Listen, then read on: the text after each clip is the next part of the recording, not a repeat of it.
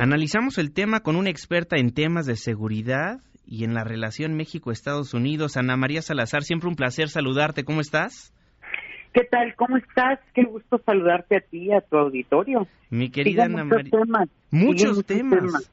Muchos temas. Trump dijo que el incidente fue probablemente una táctica de distracción para los narcotraficantes. ¿Cómo leer lo que siempre pone a través de las redes sociales el presidente número 45 de los Estados Unidos?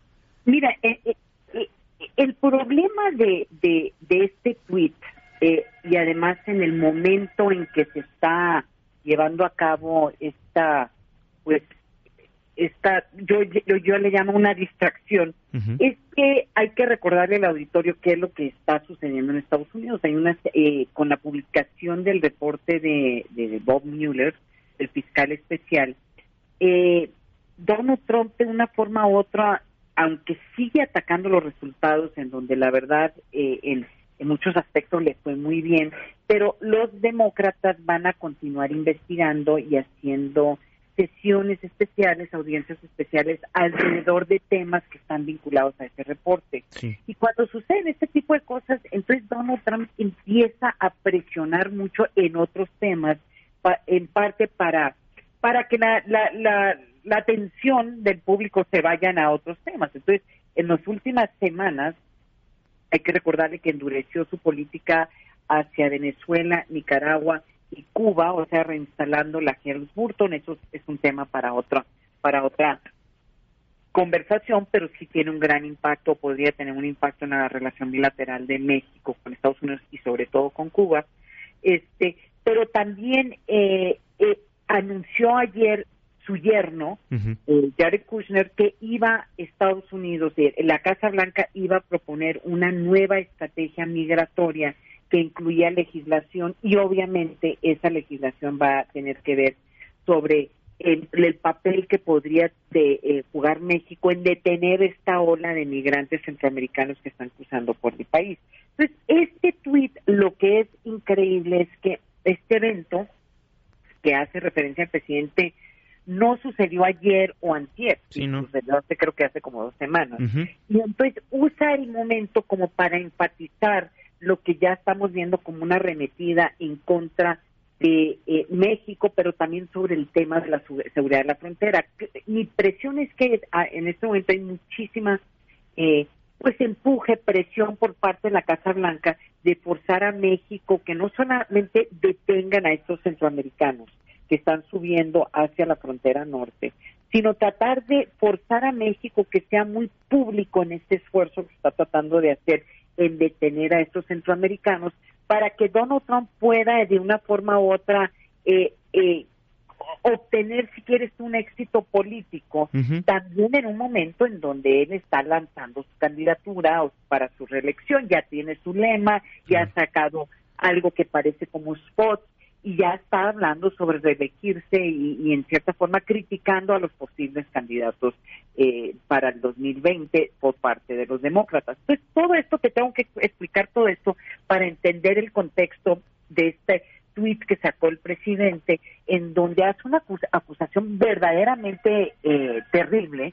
eh, sin hasta hasta el momento nada que lo respalde y también un poco retomando lo que dijo la secretaria de Gobernación, que no, eh, que sí es cierto, hay partes, yo cuando estaba trabajando en el Pentágono, yo tenía este tema de, la, de lo que podría haber este tipo de enfrentamientos en la frontera entre militares mexicanos y este y funcionarios estadounidenses, eh, ya sea Border Patrol y en este caso pues podría, si habría, en ese momento había muy pocos militares en la frontera en, en, Estados Unidos. Y había una regla que me pareció una regla muy sana que se ve que México ya no está implementando, en donde México había declarado que no iba a permitir que soldados mexicanos estuvieran a 10 kilómetros, creo, de la frontera para evitar este tipo de situaciones. Exactamente esa era la razón. Entonces, yo no he podido confirmar si esa regla se mantuvo o no.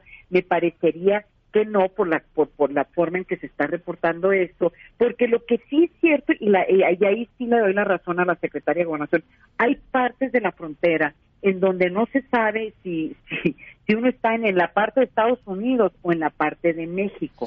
Entonces, siempre se había, siempre había habido en administraciones anteriores en Estados Unidos y en México esta preocupación de que no sucedieran este tipo de cosas, porque el, el problema y siempre la preocupación que ha habido a través de los años es que hubiera un enfrentamiento por error.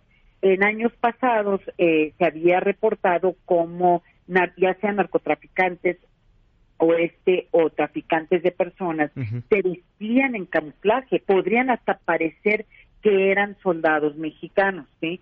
Eh, en Estados Unidos no había tanta preocupación porque era claro los uniformes que usaban, eh, que usa el Border Patrol o, eh, en ese en ese momento. Entonces creo que habría que como reevaluar qué es lo que está pasando en la frontera en términos de evitar este tipo de situaciones, porque siempre por más error que se cometan es malo para la relación bilateral que un soldado de un país cruce, la, cruce aunque sea por error, ¿eh? cruce al otro lado.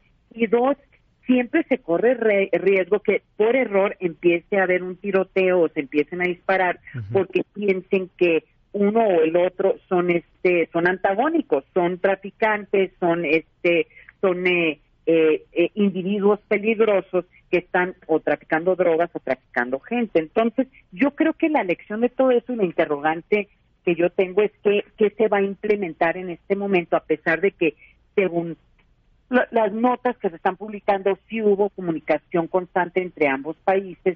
Sí creo que habría que retomar los protocolos que, ha habido a través de los años para evitar este tipo de situaciones. Entonces, Trump utilizó la coyuntura únicamente para realizar lo que ya sabíamos que iba a hacer, ¿no? Enviar soldados a la frontera. Sí, y es, sí, eh, y, y más que enviar es justificar los que tiene ahí.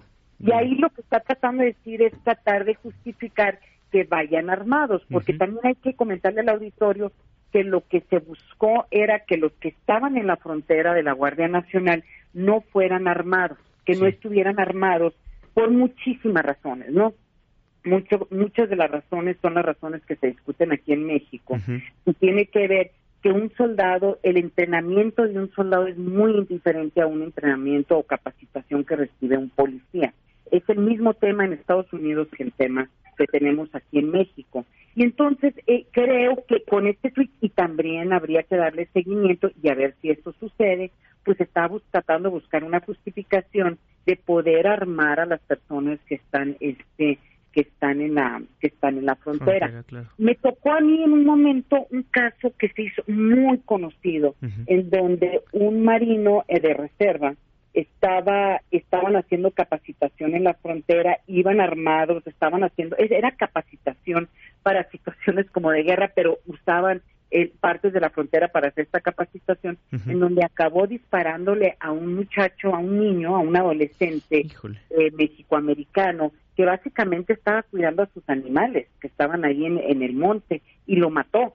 Y ese caso, de una forma u otra, marcó las pautas para que eh, desde, desde los abogados, de los mismos abogados del Pentágono, y a nosotros nos tocó darle seguimiento a este caso, eh, se tuviera pues clara, muy clara por qué, claro, por qué tenían que hacer capacitación en la frontera, quiénes iban armados en la frontera y por qué había que eh, tener gente eh, uniformados en la frontera. Entonces yo creo que eh, todo, te, doy todo este contexto histórico porque este tipo de situaciones a través de los años se ha tratado de evitar, de que por algún error hubiera un enfrentamiento entre ambos países, entre soldados, simple y llanamente porque hay partes de la frontera en donde eh, no se sabe si uno está en Estados Unidos o está en, México.